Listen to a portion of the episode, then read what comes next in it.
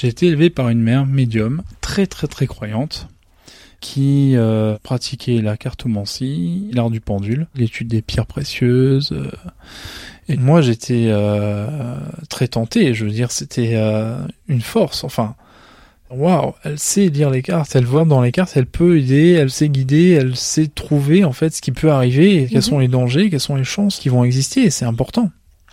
C'est fort. J'ai cru immédiatement. Je me suis dit, ma mère a la fibre, donc je dois l'avoir. Peut-être que moi aussi j'ai la connexion avec les énergies. euh, Mm. Peut-être que le destin a fait de moi un lecteur. Et à cette époque-là, s'il y a bien un moment où je m'exprimais le mieux et où j'exprimais le mieux qui j'étais, c'était dans ces moments-là. Mhm. Les cartes, j'y croyais vraiment de façon aveugle et totale. Non seulement parce que je l'avais vécu, mais parce que en plus, ce que je prédisais se passait. Enfin, Mhm. j'étais très très fort dans la divination, quoi.